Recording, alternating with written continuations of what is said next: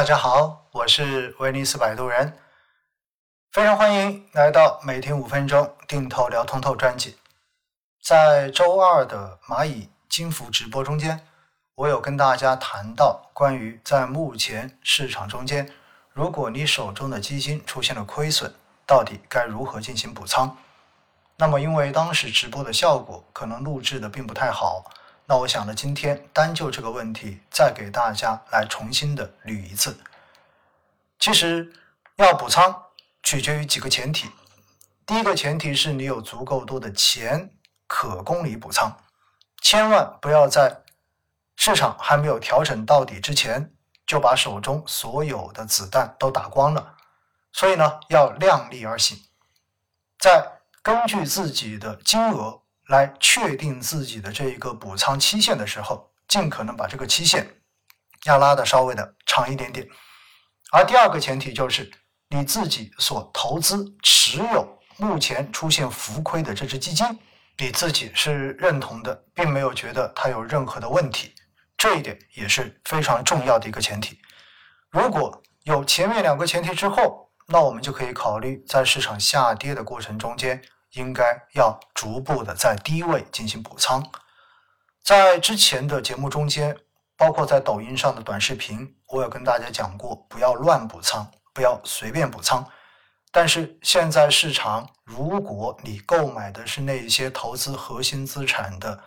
网红基金，那么现在你的一个账面的浮亏，自从春节之后，可能都已经百分之十几，甚至于百分之二十了。这个时候已经到了可以补仓的时候了。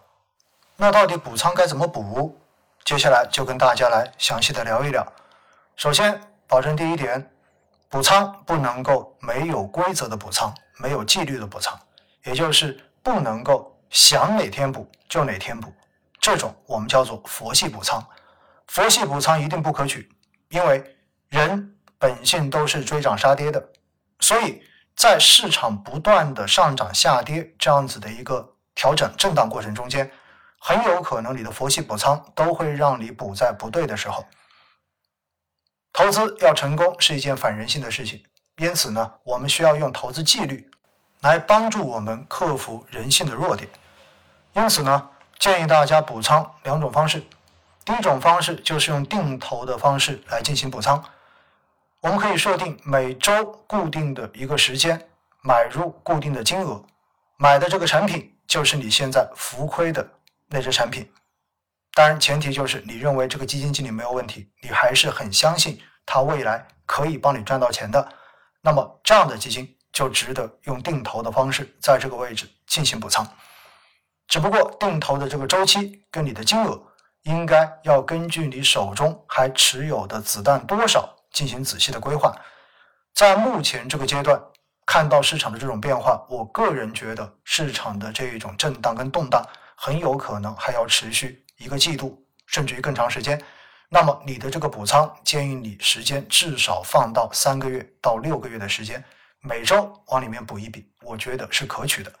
那么最多补的金额，可以考虑按照你现在持有的金额一比一的进行准备。而第二种方式就是给自己设定一个指数下跌的阈值，达到了这个阈值。那么就往里面买入相应的一笔补仓的资金。那么这个阈值呢，肯定不能设置的太低。你说我就定一个大盘跌百分之一，我就补一笔，这种肯定不合适。因为现在整个市场震荡的幅度相对而言会比较大一点，当天涨跌超过百分之一是一个很正常的事情。而且到底看哪个指数来作为你补仓设定的这一个阈值标的指数？也是有学问的。如果你自己所投的这个基金主要投资方向是科技类似这样的成长板块，那么也许你选择创业板指数作为你的这一个阈值设定的标的指数就比较合适。但是如果你主投的这个基金，它主要的投资方向是像白酒、食品饮料这些方向的话，那么你选择沪深三百指数。作为你的这个阈值设定的标的指数，可能就更加合适一些。还有一种方式，就是直接看一看你所持有的这只基金的基金合同，它到底是以哪个指数作为它的业绩比较基准，那么你就选择这个指数作为你的阈值设定的标的指数。那我的建议呢，像现在创业板，如果当天下跌超过百分之三，或者说超过百分之四，作为你补仓的阈值，我觉得是合适的。而如果是沪深三百当天的下跌超过百分之二点五，我觉得设定补仓的阈值应该也是合适的。总之，设定到底是百分之几，这个没有定数，完全可以根据你自己的喜好来，根据你的资金多少的这个情况来具体的确定。但是大家一定记得，一定要设定这个阈值。也就意味着一定是要有纪律的来进行补仓，不能佛系补仓。所以设多少并不重要，重要的是一定要设，而且在日后的执行中间一定按这个设定的纪律来执行，这样才会避免因为人性的弱点而一股脑的把钱补在了不该补的时候。所以大家记住没有？要补仓的话，有这样的几个前提：第一，你要觉得这个基金是 OK 的，是没有问题的；第二，